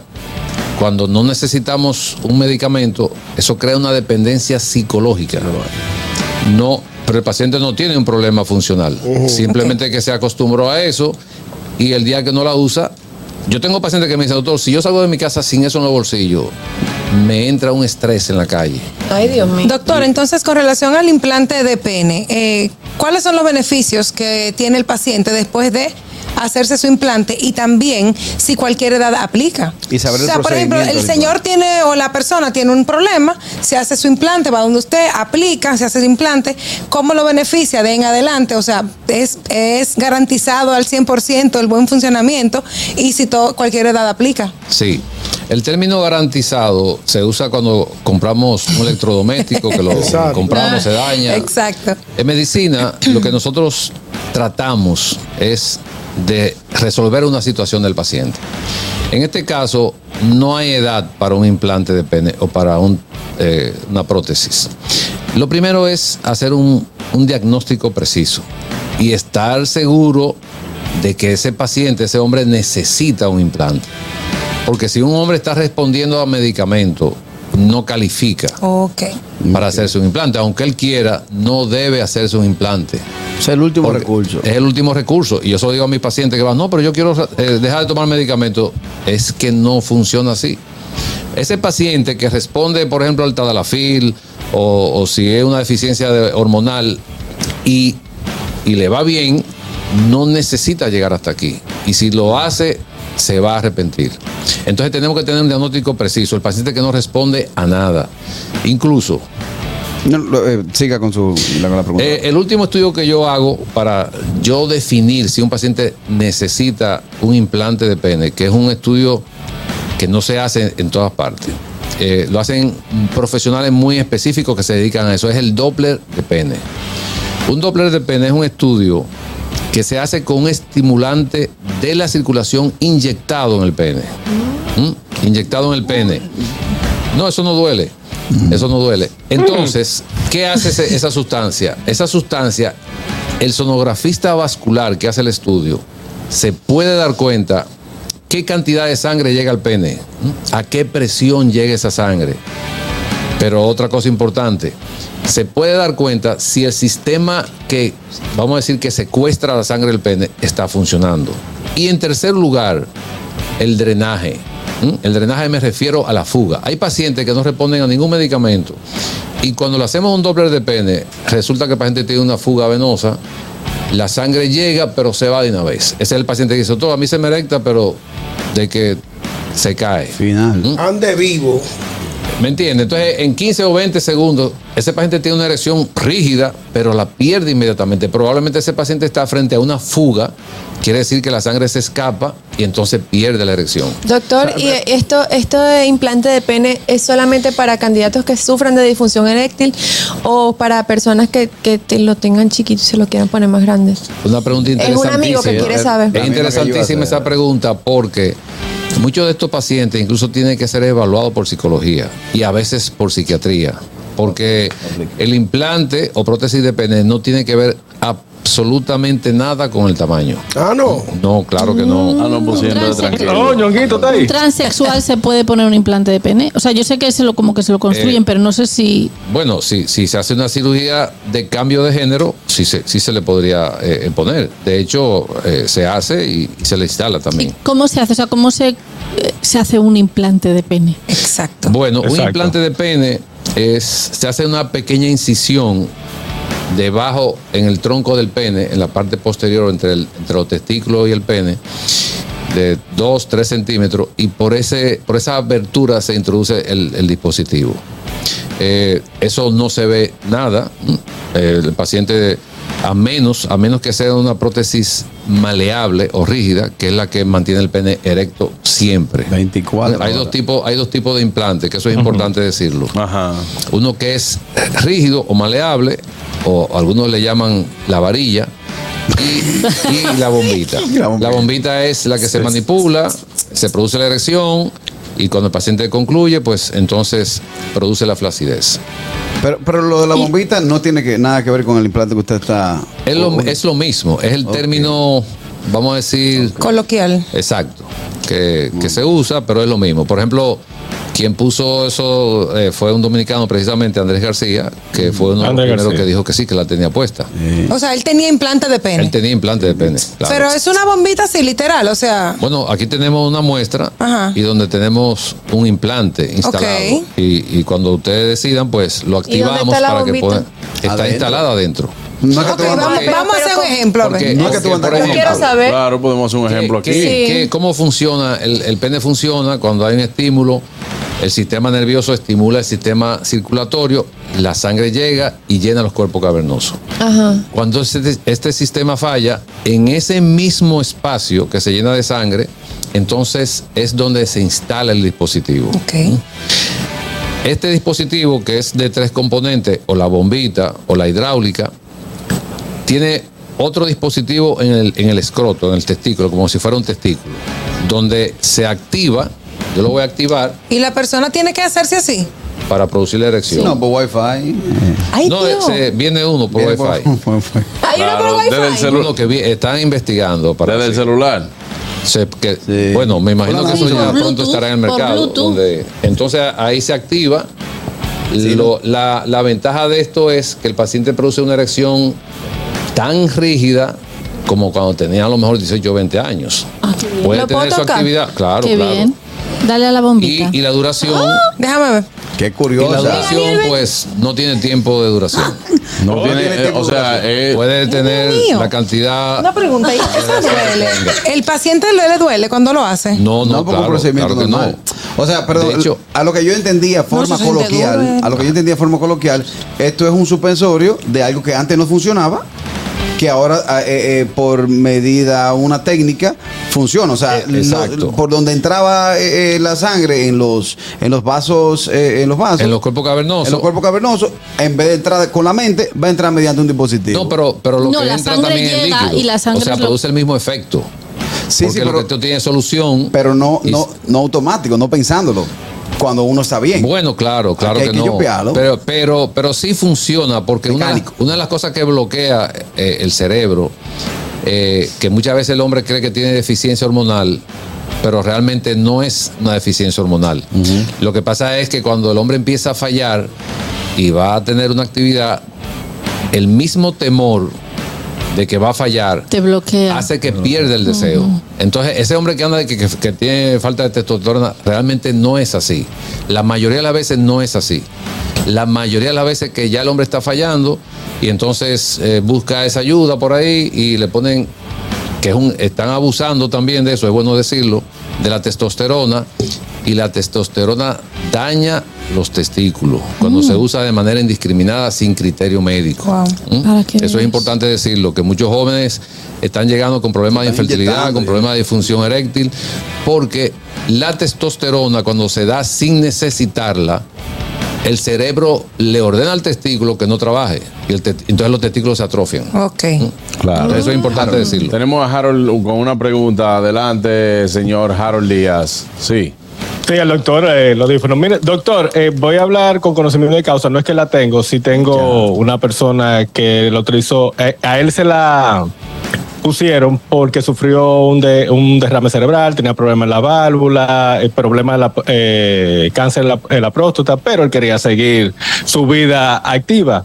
Y es la que usted tiene, eh, la que usted tiene ahí. La pregunta es, aquí en Estados Unidos es totalmente se cubre si, si el paciente es aprobado. Allá en República Dominicana, las aseguradoras lo están permitiendo porque, aparte, estoy hablando de un hombre, eh, la persona tiene más de 70 años, la persona que le estoy hablando, y le ha cambiado la vida a sabienda de que tiene cáncer de próstata. Se, se, va- se mantiene por, por Ah, pero inyección, bueno. pero vive su vida feliz Muy y bien. activo. Y Incluso tiene una- incluso tiene una- Catherine y Aniel le estaban haciendo.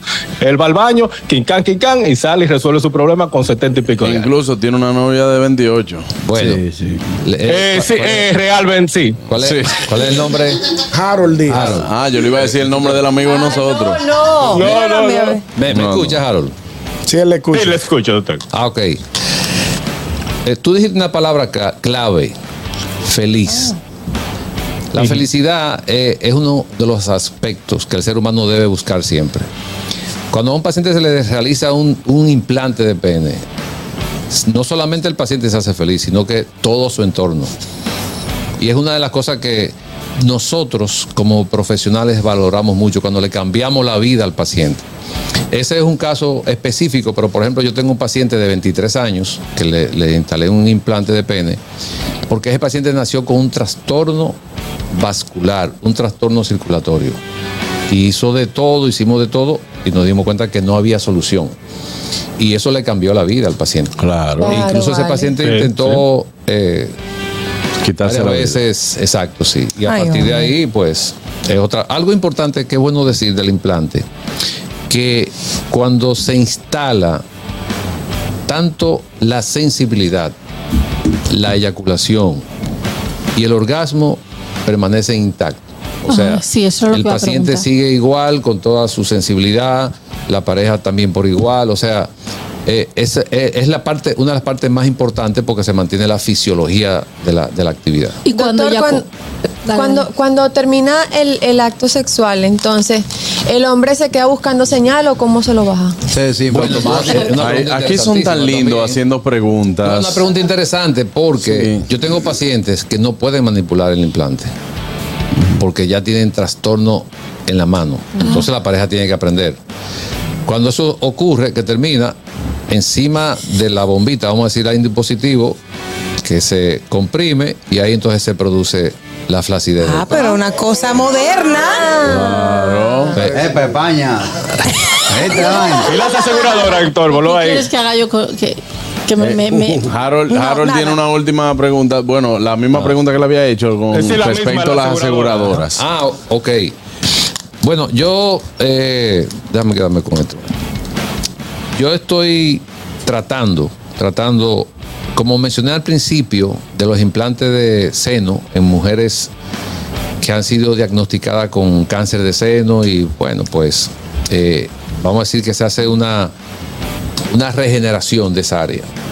Y yo estoy abogando por, por los hombres, en el sentido de, de poder ser igual que las mujeres en ese, en ese aspecto, de que esos hombres que nosotros operamos por cáncer de próstata, que la mayoría tienen siempre consecuencia en, en la esfera sexual, que las aseguradoras, las ARS, los seguros médicos, puedan cubrir, aunque sea una parte, en ese paciente En esos casos. en esos casos. Claro. donde ese paciente que sufrió un cáncer de próstata, que fue operado, pues caramba, que tenga la oportunidad de rehacer su vida. Claro, porque Claro. eso fue una consecuencia de la enfermedad. No, y, y más nosotros, o sea, en este país, eh, somos el país con más incidencia de cáncer de América Latina.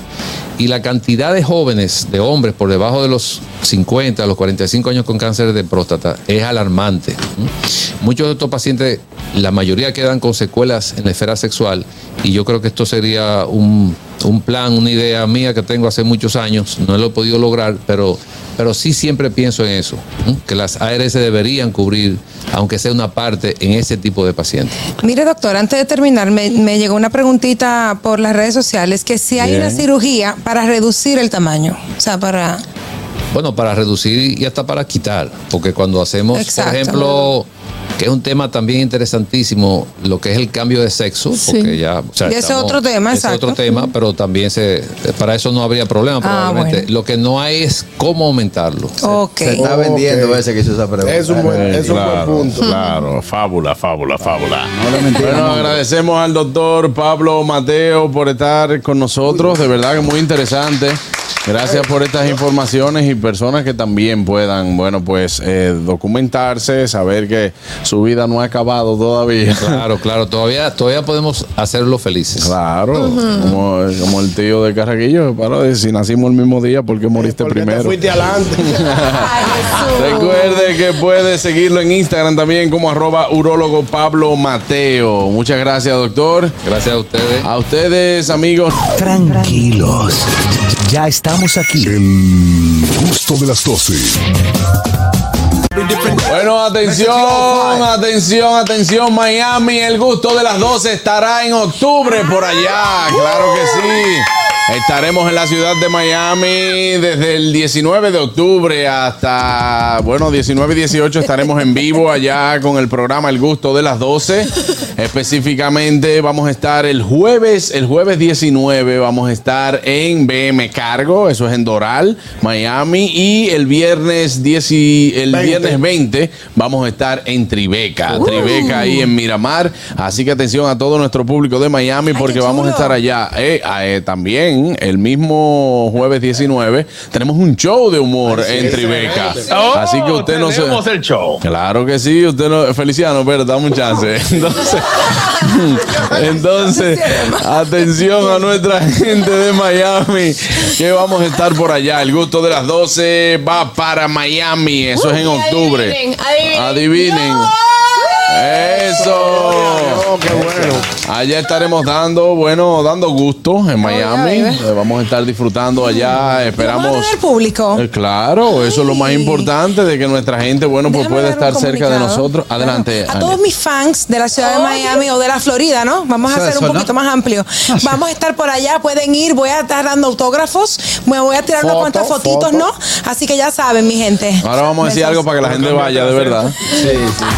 Para, para atraer al público. Claro, allá estaremos, bueno, para usted no se lo puede perder. Jueves eh, 19 y viernes 20, el programa totalmente en vivo desde Miami. BM Cargo, estaremos allá, gracias a nuestros amigos de BM Cargo, gracias también a nuestros amigos de Ban Reservas, como siempre, por, por el apoyo, gracias a nuestros amigos también de Tribeca, eh, que por allá estaremos, gracias a nuestros amigos de Jumbo, que han sido parte y hacen posible de que el gusto de las 12 puede estar en la ciudad de Miami. Así Excelente. que dentro, dentro de unos días ya estaremos por allá. Sí, sí, de, de, En menos de un mes que dentro. ¿Eh? De hoy en 20, de hoy en 30. Como de hoy en 30. Hoy no estamos 20. Claro. Estamos viendo, sí. Así que allá nos vemos, allá nos vemos en la ciudad de Miami. Miren, miren algo, chicos. ¿Eh? Yo soy Osandrayo. ¿Tú eres? Osi Andrade. Ose Andrade. Tú eres Oye, Andrade. ahora. Muy bien. Lincoln Avenue. What happened, my friend? Washington. Yo quiero hacer una pregunta. Cuando tú dices yo quiero darme un traguito, ¿cuál es ese traguito como que a ti?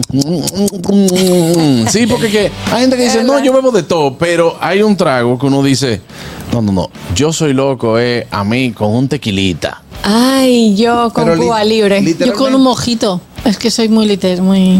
No, pero el mojito bien. Sí, pero que soy, yo es que bien. solo bebo mojitos. Pero Bueno. perdón, colega, cuando usted hace referencia a un traguito, porque yo sé que hay gente normal que se toma un trago y va y se acuesta.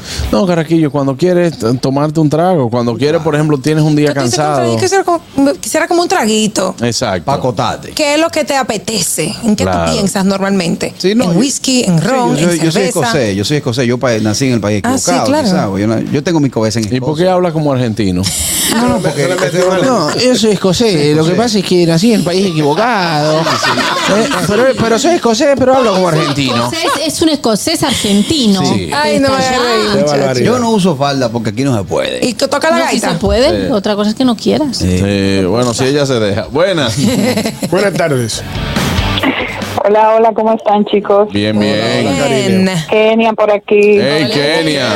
Kenia, lo tuyo se querida. sabe. Pequeña. Es, ellos se lo de ella. No, pero si tú supieras que a veces sí como que el gustico, un gin tonic, me ha dado con eso. ¿Afrutado, afrutado? O especiado. No, no, no, espaciado. Especiado. Especiado, especiado. Muy Bueno, bien. ahí está. Gracias, Kenia. Un besote para ti y para tu madre también. Buenas. Buenas tardes, equipo. ¿Cómo están todos? Adelante, hermano. Todo bien. Cuando yo sabroseo un traguito, eh, un traguito de ron, un poquito de hielo y un poquito de jugo de manzana. Oh. Ahí qué yo digo, ahí sí está cosa buena. Ah, ahí está, ahí está. No, Gente que le gusta su Ese, roncito. ese ese gusto. A mí me dio un día con tomar ron con agua de coco. No, Es bueno. es válido. bueno. Es Bueno y válido a tal, a tal punto bueno. que hubo una marca que sacó la fusión. Claro. Fábrica. Sí, sí, funciona. Sí, sí, sí. Eso es así. es Eso así. pone Bueno, heavy. Adelante, ñongo. Yo prefiero un traguito de whisky con hielo y ya. Pero un vasito corto. Sobre Eh, todo si es dado. Sobre todo si da y si es continuo el trago. Oh. Sí, pero me gusta el trago corto pero continuo. Pero hay días, hay días que está haciendo mucho calor, mucho calor y tú dices, wow, déjame irme a comprar una, una cervecita bien fría. Diantre, sí. Ya, una sola y ya. Con esa sí, como claro. que- No, que- lo que pasa es que en esta, en esta cultura se tiene la cerveza como zapata. Zapata. Para tú empezar a beber duro, los tigres tiran una pequeña lata de que para refrescarle la base le Tú toma. sabes que yo soy al revés, ¿verdad? ¿Cómo al revés? Si yo, si yo puedo cerrar la noche con una cerveza. El chan chan. Ajá. Yo puedo cerrar, yo puedo estar, por ejemplo, tomándome un trago la noche entera, pero cerrar la noche con una cerveza. yo no, yo al y revés. aprovechas y te hidratas así mismo. Buenas. bien, que mira que bien. buena estrategia. Yo me hidrato con el hielo del ron. Buenas. Saludos, muy buenas tardes. Saludos, Juan Carlos. Saludos a todo ese equipo. Habla el chispero de Herrera, mi hermano. Adelante, hermano, y sobre todo frente al abanico. Dale. Qué placer chipero de Sí, lo escuchar. tengo prendido. Sí. Oiga, eh, como yo no tomo alcohol, ¿verdad? No tomo alcohol, pero sí tengo un amigo que se llama Macatapa, que es un enf- Ajá. Él todos los días eh, tiene que tomarse una cerveza al mediodía. Y yo le dije a él que él es alcohólico. No es verdad que sí, Juan Carlos, porque una persona no puede tomarse una cerveza todos los días. No. El que toma una cerveza todos los días es un alcohólico. ¿Qué, mami? Tú- Usted es un alcohólico. No, mira, mira, por, mira por qué no. Bueno, el doctor lo explicó aquí. Una persona alcohólica se considera aquella que, que consume más de 750 mililitros, que vendría Diarios. siendo lo que nosotros conocemos como un litro, que Claro. realmente no es un litro. Pero es, es la medida que viene en, en la botella de un litro, 750. Pero eh, la cerveza te la pueden recomendar al igual que una copa de vino. Una persona que se toma una copa de vino diario no cae en alcohólico. Exacto. Eh, tiene sus funciones, claro, ñonguito. Incluso se recomienda tomar una cerveza eh, después de comida o antes. eh, O eh, una copita de vino durante una- la comida. O una copita de Hay vino. Buenas. que lo utilizan. Hay personas que lo utilizan como cultura. Buenas. Jalao. Sí. Últimamente, yo no soy de mucho tomar, mucho tomar alcohol, pero últimamente me ha dado con el Expreso Martínez. Señores, miren, a veces yo he salido y me he pedido ese trago y la gente con quien yo ando, las personas con quien yo ando, me dicen, ven acá, ¿y con cuál gente son las que tú te estás juntando? Porque tú antes no bebías. Claro, hay gente. eh, eso. Algo de James Bond. eso a mí también, a mí me, a mí, yo soy de la gente que me coge con algo durante una temporada. Ajá. Sí. ¿Qué te ha cogido? Por ejemplo, a mí me dio eh, en un tiempo con tomar cerveza con jugo de tomate. A mí me Eso me, encanta. gusta, eso me gusta. Ay, yo Me soy encanta. loco con eso. mí eso da yo ese. Cerveza- incluso cuando es la cerveza por el calor, eh, a Con mí el me- jugo de tomate que- claro, que- con el, que- exactamente, con el jugo de tomate que me sabe bien. Yo, por Me ejemplo, encanta. tengo un trago que solo me lo tomo con mi hermana, que es un vino que se llama Canto 5, que lo ponen como con manzana adentro y con fresas. Y es a una veces nos miramos y decimos, ¿un Canto 5? Sangría que. Porque tú eres como de la, tú eres como de bebidas dulces, ¿verdad? Sí. Porque no tomas mucho. No. Hay una botella que se llama Lilet, que es licor de vino. Ah, sí. Claro. Muy bueno. Cuando yo no quiero beber mucho, me jondeo una botellita. Ah, bueno. Pero como una botellita. Eh, el lilé he utilizado también, Garraquillo, para preparar cócteles. Exacto, Sí, eso dentro no se de bebe así. sí, para eso. Sí, sí, a la roca. ¿Se bebe así? roca, claro. Como un vermouth. No, yo no, No. Esa, esa marca no. No, eso es un Sí, de bebida. pero por ejemplo, tú agarras vodka, eh, le pones unas fresas, un poquito de lilet, ¿no? Y le pones un vinito también. ¿Tú sabes un traguito que me gusta mucho? ¿Cuál? El Moscow Mule. Ah, sí.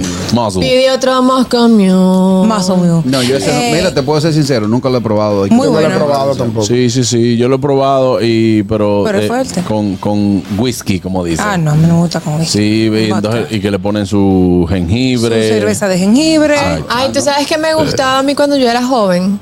Oye, ahora. El- la, la Más ginebra, la ginebra con, eh, ¿cómo se llama? Granadina y jugo de naranja.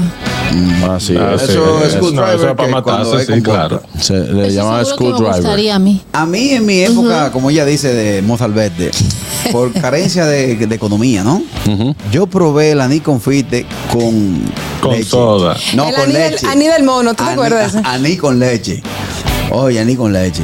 Yo recuerdo que en un momento salí con una joven en lo que en su momento fue a Tarazana 9 y la joven pide un trago de Baileys. Ah, Así sí. nomás que Ay, qué rico, me licor de encanta. whisky.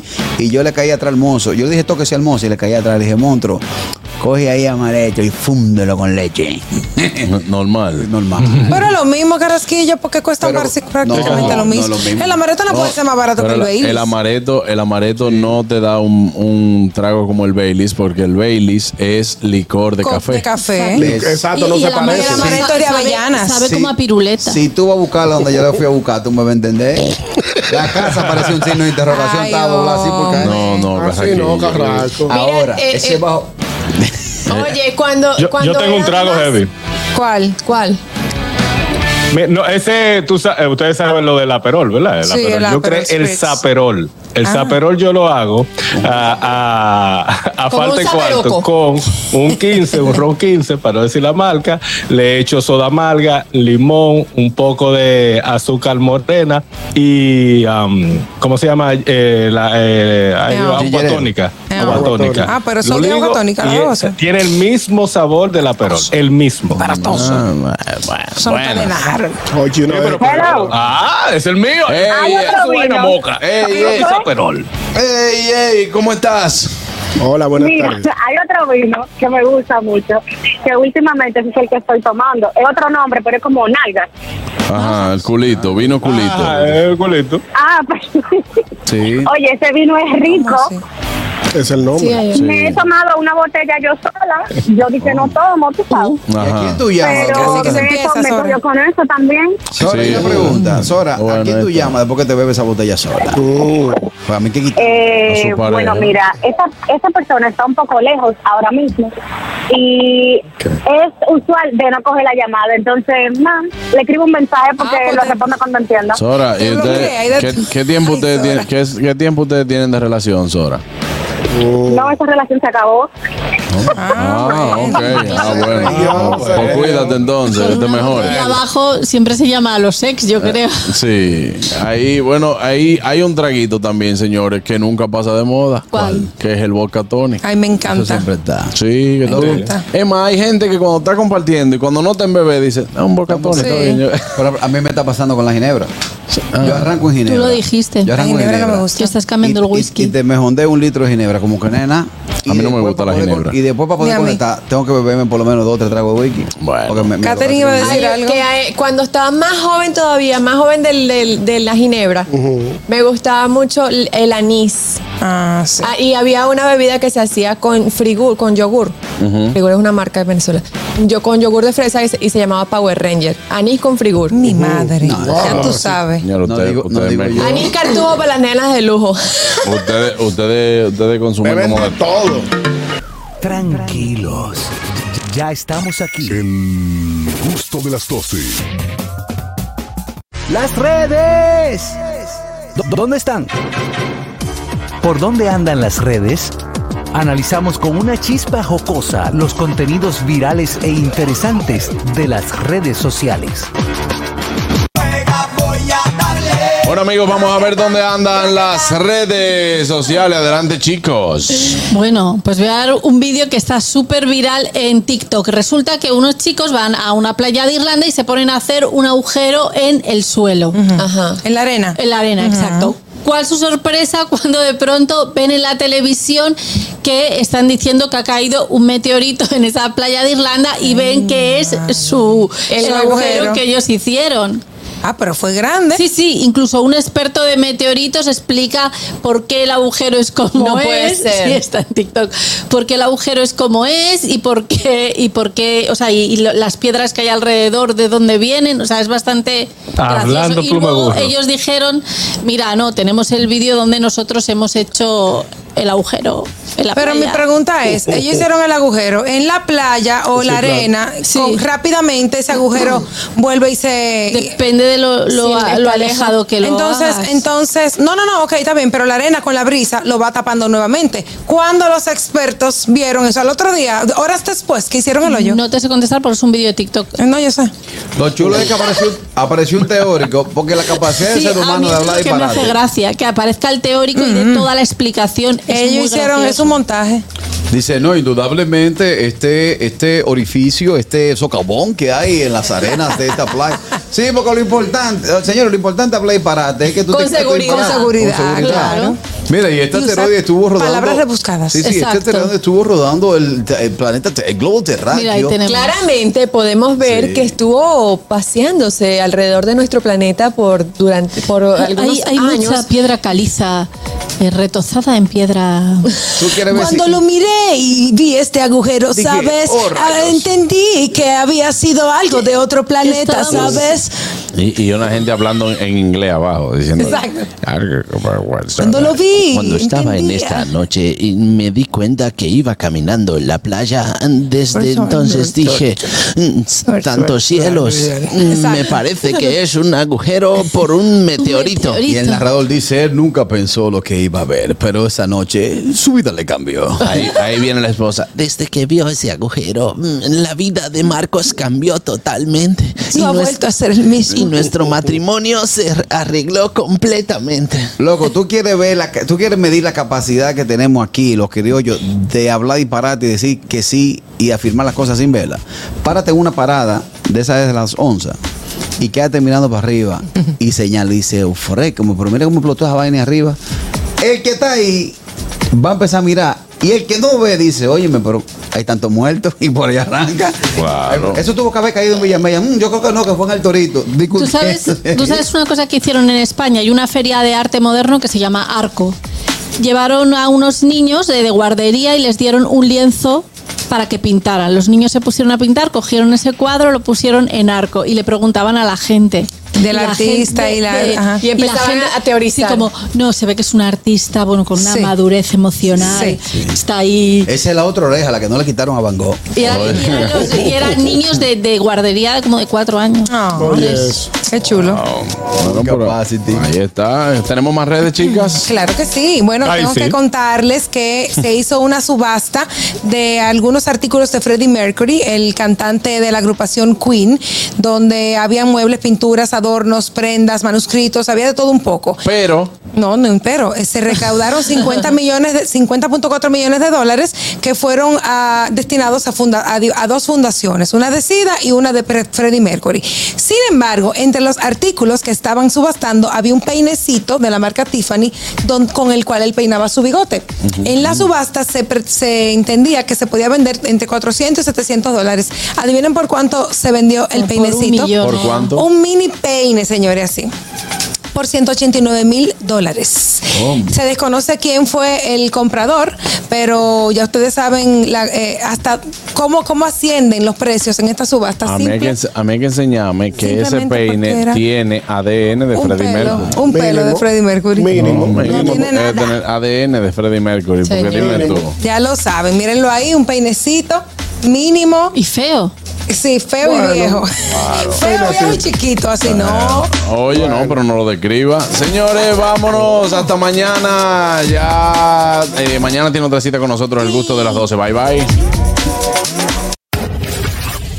RCTV HD, El Gusto Producciones, Dominica Network, La Roca 91.7 FM, Vega TV en Altiz y Claro, TV Quisqueya 1027 de Óptimo. Presentaron a Juan Carlos Pichardo, Félix Tejeda Ñonguito, Catherine Amesti, Begoña Guillén, Anier Barros, Harold Díaz y Oscar Carrasquillo en, en El Gusto, El Gusto de las 12.